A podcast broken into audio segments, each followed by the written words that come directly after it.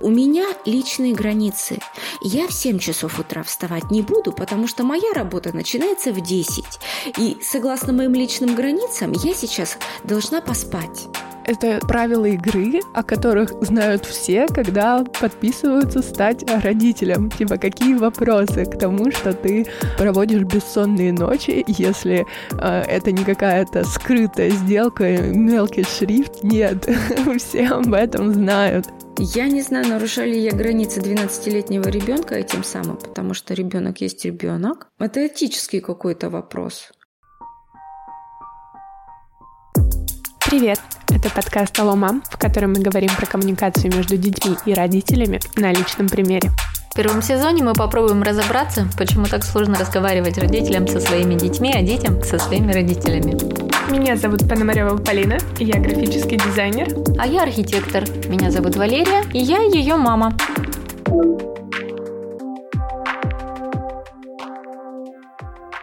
Сегодня мы говорим про личные границы, то, как их можно выстраивать между ребенком и родителем, то, как их можно отстаивать и то, к чему это может привести. Спойлер, вы будете чуть счастливее. Ты тоже, да, это знаешь? Подожди, ты-то откуда знаешь? А что ты хочешь сказать, что я нарушала твои личные границы когда-то? Да, ладно, нарушала. Ну, блин, блин. У меня просто сейчас была в гостях подруга с малышом, который стоял у нее под дверью в туалет, пока она зашла там носик попудрить. Выходит такая и говорит, он совсем не понимает личных границ. Я говорю, ему 4 года.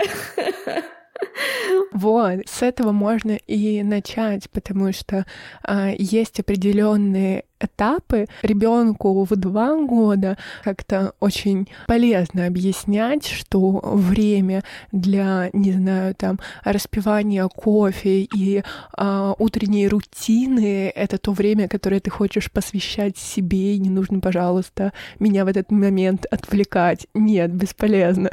это так не работает.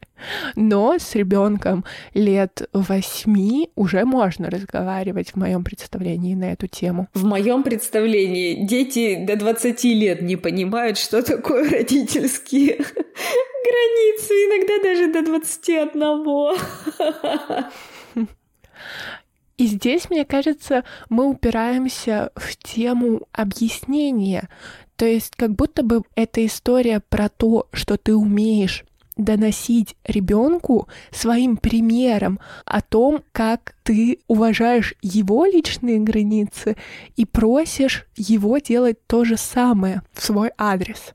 Если ребенок в какой-то момент их нарушает, ты спокойно объясняешь, что в этот момент происходит без истерик, да? У меня нет примеров из всех моих знакомых и моей жизни, чтобы это так работало. Никогда не слышала, что э, ребенок, который хочет играть, который стоит на ушах, которому нужно внимание, к нему такая мама подошла и такая спокойно, серьезно присела на корточки, в глаза ему посмотрела и такая сказала: "Я сейчас занята другим делом". Это Блин, да срать я хотела вообще, чем ты там занята, я играть хочу. Вот как бы весь аргумент со стороны ребенка. Я не представляю, как это достигается. Мне кажется, это достигается изначально внутренним, э, внутренней зрелостью взрослого человека. Помнишь, мы уже говорили, как-то ты обращалась к книге «Французские дети не плюются едой», там вот об этом и говорится. То есть, если еще с пеленок, еще с колыбели, еще с самого рождения родители э, отстаивают, вернее, соблюдают ритуал своих собственных границ. Например, да, приходя с работы, время с 6 до 9 э, или там с 7 до 9 – это личное время взрослого человека. Все, ты ребенок, занимайся чем хочешь. Читай, играй, ходи на ушах, смотри мультики – нам без разницы. Мы пришли с работы, мы сидим на диване и смотрим телевизор. Мы устали. Ну, в смысле, мама с папой. Вот, ребенок, занимай себя сам. И тогда, может быть, и в 2, и в 4, и в 8 лет для ребенка это будет правило, и он так и будет делать. Но у нас в культуре такого нет. Мы подрываемся по первому кряхтению, по первому плачу к ребеночку, и, естественно, ни в два, ни в четыре, ни в шесть он просто не способен понять, а что это за такое предательство-то со стороны родителей, да, всегда под, подрывались, а сейчас такие, типа, я кофе утром хочу попить, нонсенс какой вообще, вставай в четыре утра, пей. А, выстраивание и договоренность имеют место быть в тот момент, когда человек уже может осознавать, что происходит, путем, собственно говоря, несложной техники словами через рот. Вот представь, тебе нужно собираться в школу, а я такая говорю, у меня личные границы. Я в 7 часов утра вставать не буду, потому что моя работа начинается в 10. И согласно моим личным границам, я сейчас должна поспать. Так что, ребенок, у меня личные границы, а ты вставай, э, корми себя и иди в школу. Ну, как-то так. Как думаешь, сработало бы? Я думаю, что это решается.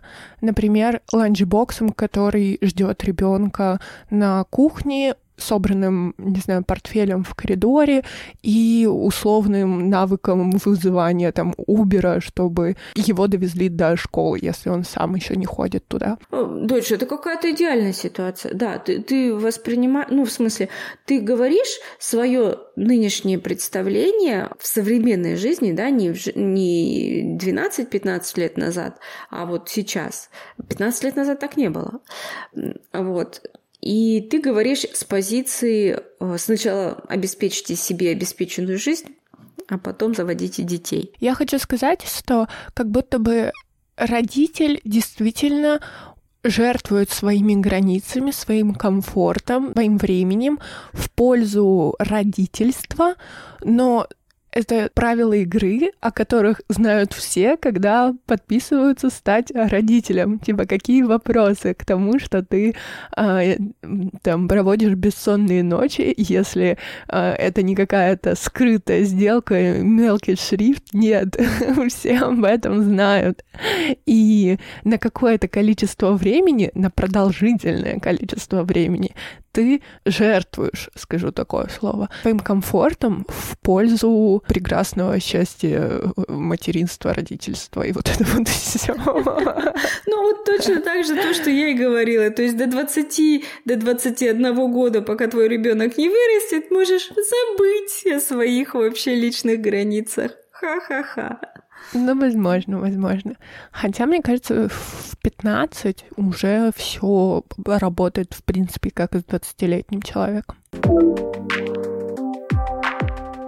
Э, на самом деле, вот эта э, фраза, которую я только что сказала про то, что небольшой контроль нужен, тоже касается личных границ, но в данном случае ребенка, да. А вот как не нарушить личные границы ребенка, сохранять ведение о том, где он? Сейчас мне кажется, что у нас с тобой некий перекос. Я смотрю фильмы, и я смотрю э, семьи других людей. Во-первых, они счастливы быть в семье ну, не все, да, но вот как-то так позиционируется, что семья – это свободный выбор. Люди на это согласились, и никто не бузит. И, и у нас с тобой слишком много свободы по отношению друг к другу. То есть я все время борюсь за свою свободу с тобой, а ты борешься за свою свободу со мной. Никогда не, ну, у нас не сработала история, знаешь какая? Когда у тебя был телефон, один из первых, у тебя было много телефонов, но один из первых, мы пробовали поставить на нее программу слежения, где находится ребенок. Тогда она работала очень коряво, то есть это было в пределах, в радиусе 50-100 метров. Не помогает понять, где твой ребенок. То есть я и так знаю, что она где-то примерно в районе музыкального театра на танцах. Да? Но на танцах ли она в помещении или гуляет рядом, я не знаю, потому что локация на тот момент какая-то была корявая. Вот. И я поняла, что это бесполезно, но больше всего меня грызла совесть за то, что я нарушаю границы моего ребенка. Я не знаю, нарушали ли я границы 12-летнего ребенка этим самым, потому что ребенок есть ребенок. Это этический какой-то вопрос. Этический. Имеют ли право родители следить за своими детьми? По закону, как мы с тобой знаем, они обязаны знать, где находится ребенок. Не просто имеют право, а обязаны. Вот придет полиция, спросит, где ваш ребенок? А родитель такой хоба-хоба и все ответил. То есть с моей стороны у меня были угрызения совести за то, что там, ну, видимо, отец, не знаю, кто, ну, я потому что сама не в состоянии такие программы ставить, за то, что стоит на твоем телефоне такая программа. И когда я поняла, что она все равно не работает, я с таким а, облегчением ее удалила, что, фух, хорошо, что она не работает, потому что мне стыдно следить за моим ребенком. Вот. А ты не просто знала, ты еще и прошареннее всех нас вместе взятых была, и ты сама отслеживала настройки своего телефона, и это была не, не, не первая попытка наша поставить эту программу, потому что первые попытки ты сметала самостоятельно. Ты просто видела и их удаляла. А вот эту программу потом уже как-то с очередным телефоном, который ты то ли потеряла, то ли сломала, мы купили новый, и там отец тебе поставил ее уже сразу. Вот, и передал вот в этом виде телефон. Вот. И потом, когда ты узнала, что на нем стоит эта программа, и я говорю, надо ее удалить, ты такая, а, стоит программа, вы за мной следите. Я говорю, она не работает, и поэтому мы ее сносим. И тогда ты согласилась отдать телефон, чтобы тебе ее снесли. Как будто бы, если бы мне на тот момент объяснили, что речь идет о безопасности, но не запугивая, что вот тебя украдут и увезут в лес, а каким-то другим способом, а, и донесли вот эту мысль о том, что а, ты в этом тоже заинтересована, моя реакция могла быть другой, да, я бы ну, мне кажется, что можно найти слова, при которых человек поймет необходимость этой истории. Это абсолютно не так. Лучшие педагоги нашей семьи подбирали слова, чтобы тебе это объяснять. Но ты была настолько уверена, что речь идет о недоверии тебе лично, о каком-то тотальном контроле э, со стороны семьи, который нарушает вообще все твои права э, ты настолько, это даже, даже может и 10 тебе лет было, может быть и 11, ты настолько вставала в позу «не контролируйте меня, не смотрите, я не хочу, чтобы вы знали, где я нахожусь», что даже речи об этом не было. Вот никакая безопасность и вообще все разговоры о безопасности с подросткам, но я буду говорить лично про тебя, я не ну, подозреваю, что у многих подростков так. Вот. Это именно, да фигня какая, ну, из серии «Да кому я нужна?», со мной все будет в порядке, или еще больше это типа «Я сама за себя могу постоять», как 11-летняя девочка за себя может постоять, я не знаю, но в твоей голове было такое, что типа, да, они сами там все меня боятся. Если вспоминать яркие примеры нарушения границ, то далеко ходить не будем. Буквально на днях я вернулась из Сочи в Иркутск на летний период, и здесь находится вся моя семья. И просто это триггеры на каждом шагу какие-то очень сильные. Мы с психологиней обсуждали на этой неделе, что этот приезд в Иркутск может быть очень терапевтичным. А, но нужно время и нужен навык. И встречаясь снова лицом к лицу с подобными ситуациями, которые я проживала на протяжении все, всего своего детства, ты их снова видишь, представляются тебе э, в каком-то новом свете с теми знаниями, которые появились там к 21 году, да. Например, нарушением границ, и я считаю, очень навязчивое желание накормить или предложить какую-то а, еду после того, как ты от нее уже отказался, и тебе продолжают навязывать, ну, может быть, кусочек, ну, может быть, немножко. И сейчас я уже спокойно могу сказать, что, типа, вот, смотри, что происходит.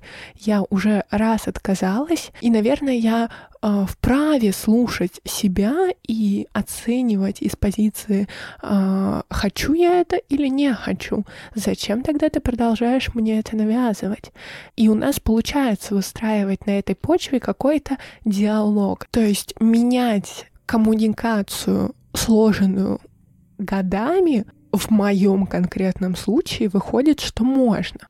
То, что ты сейчас говоришь про навязчивое предложение, навязчивую заботу, навязчивую любовь, я бы не стала говорить, что это нарушение личных границ. Да, это, это, это может раздражать, да, и здесь просто люди через слова, через коммуникацию научаются с благодарностью принимать и как бы останавливать этот поток. Хорошо, может быть, это и есть, ну, может, может это и про личные границы, но я тебе еще пытаюсь пока что на данный момент всю твою жизнь, всю твою вот эту вот взрослую осознанную жизнь донести одну мысль.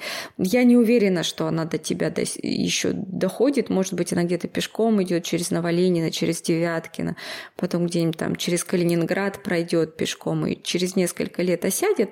А может быть, я перестану думать, что это гениальная мысль. Тот момент, когда ты защищаешь свои личные границы, свое личное а, мировоззрение, свои личные личное а, видение о том, как ты должна поступать. И ты очень четко в этот момент формулируешь, а как должны поступать другие люди. И ты абсолютно игнорируешь их личные а, границы, их а, интересы и мировоззрение, и их право на то, чтобы они высказывали свое мнение или вели себя так, как они ведут. Есть популярный тезис. Твоя свобода заканчивается там, где начинается свобода другого человека. И он супер подходит к теме личных границ, потому что я транслирую то, какое отношение к себе я допускаю, и другое мне не подходит. А, ты в этот момент не представляешь, сколько напряжения напряженности и стресса ты создаешь в их голове. То есть это и приводит к тому, например, да, такое поведение, что моя, моя мама, да, например, твоя бабушка, у нее трое детей, прежде чем позвонить каждому из детей, она вот я прям вижу, какая у нее внутренняя работа идет. Так, я сейчас скажу вот это или вот это. Так, это может зацепить, а это может обидеть, а это может... Вот ты представляешь, и человек, что, прежде чем позвонить собственной дочери, собирает слова в кулак, и, и чтобы, не дай бог, не сказать и не триггернуть. И, короче, это просто такой стресс. Но я тебе честно скажу, что в связи с приездом твоим в Иркутск у нас много было диалогов между мной и моими родителями, потому что они, они меня спрашивают, а как вот, вот, вот это, а если мы вот это? И я в какой-то момент поняла, что я просто не вывожу такого гиперконтроля, такого количества человеческих жизней ты представляешь? То есть я, так как я отношения имею и к своим родителям, и к тебе, сижу такая и как сценарист должна, ну, должна в смысле придумать, да, как эти люди будут общаться. Я сейчас выдам инструкции э, маме, папе, как разговаривать с Полиной. Полине я выдам инструкции, э, как разговаривать с бабушкой, с дедушкой. В результате я буду ответственна за все эти их диалоги, что я предотвратила, а что я не предотвратила.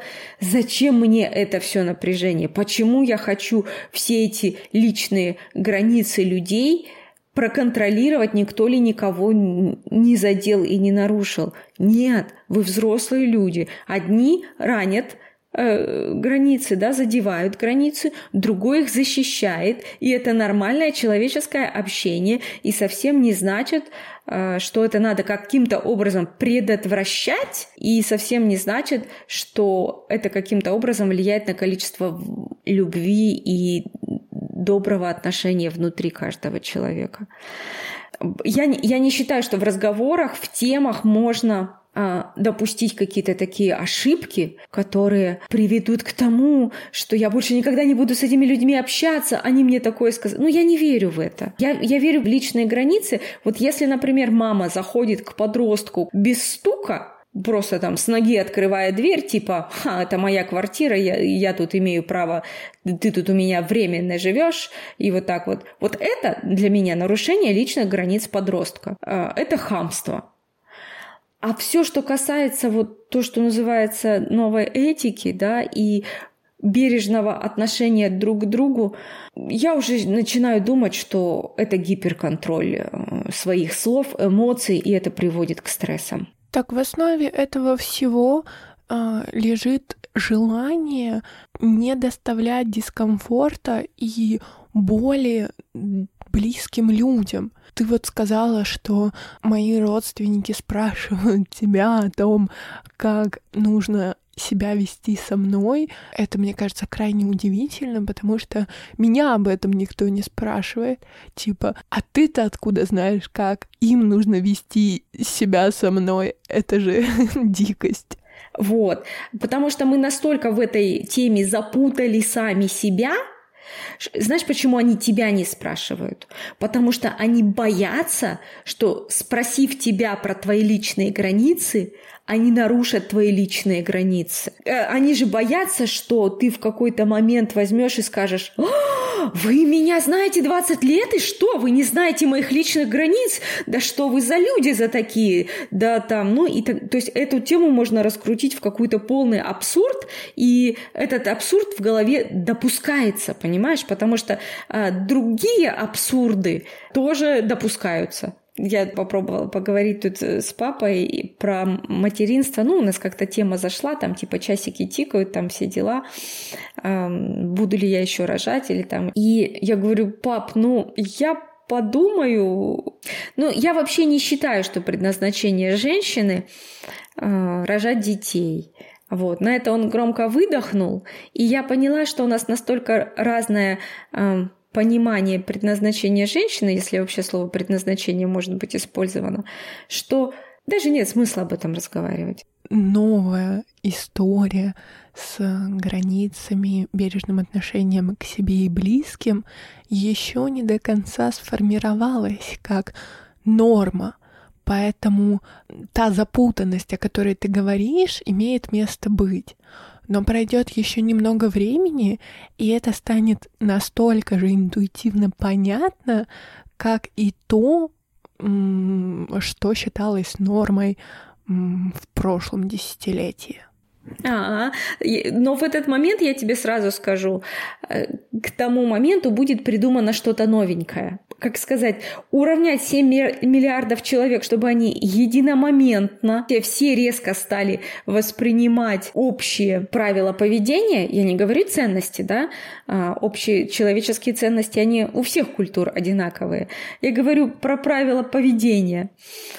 Ну, если честно, я в это не верю. Просто информация распространяется быстро, но не настолько, чтобы охватить 7 миллиардов человек за очень короткое время. Вот понимаешь, окей, хорошо, 2 миллиарда... Но пока тенденция супер положительная, о заботе к себе и к окружающим. Есть люди, которые до сих пор, не знаю, очень-очень небережно относятся к этому всему и, и что? И они считают, что новые ценности, допустим, а, не совпадают с их мировоззрением. Но есть вопросики. Нет, по-моему, это суперадекватная история. А вот это вот то, что я тебе как раз и пытаюсь объяснить. Позволь людям жить так, как они живут. Ну вот э, что про границы. Для меня границы родителя нарушаются с момента души туалет, когда ребенок стоит под, под дверью. Все. В, в этот момент уже ста- становится понятно, что твоей личной жизни пипец просто. Ничего, пока ребенок не, не, не вырастет, придется за них бороться. А родитель, на мой взгляд, начинает нарушать детские границы именно в подростковом возрасте, когда э, родитель не оцифровывает, да, как бы не, не улавливает тот момент, что это уже не ребенок, которому ты заходишь в спальню, потому что ему надо одеялко поправить, э, потому что он там замерзнет, ему надует и так далее. То есть это касается его безопасности и здоровья, поэтому ты ночью заходишь без стука и заботишься об этом человеке. И когда родитель не, не, не улавливает, что этот период уже закончился, и все, и теперь перед тобой личность, которая может заниматься очень разными делами в своей комнате, и эта личность должна где-то в этом большом мире ощутить безопасность. И до тех пор, пока родители вламываются в комнату без стука, у ребенка просто не формируется, что где-то на этой планете может быть безопасный уголок для меня. Этого нет. И тогда он просто вырастает и понимает, что безопасности нет, и отсюда какие-то свои фобии, страхи, борьба. У подкаста «Алло, мам» появился Boosty. Это площадка, где вы можете задонатить нам 100 или 200 рублей, тем самым выразив поддержку э, за наше время и старания. Ссылка в описании. Спасибо вам большое за прослушивание. Скоро услышимся.